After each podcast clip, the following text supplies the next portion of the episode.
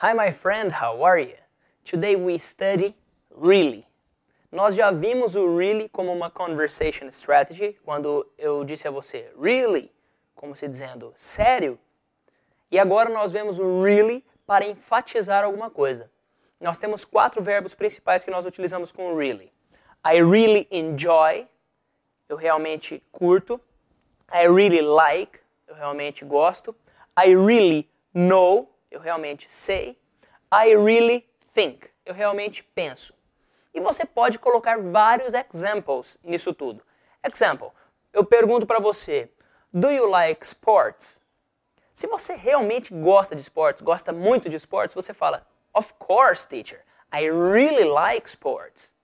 Aí eu pergunto para você, do you like uh, to knit? Você gosta de crochetar?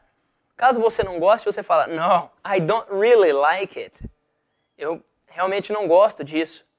E o not really, not really, é uma expression que você pode utilizar para ser delicado ao dizer não. Por exemplo, eu chego para você e falo, Hey, eu chego bem animado e digo, Hey, do you like films? Se você não gosta muito de filmes, para você não dizer No, I don't, e ser muito enfático ao dizer não, você pode dizer para mim Not really. I prefer to read books. I prefer to study. I prefer to stay with my friends. Okay? So remember, really, I really like to play soccer. I really know how to speak English. I really think it's a good idea. I really like to stay with my friends. Ok?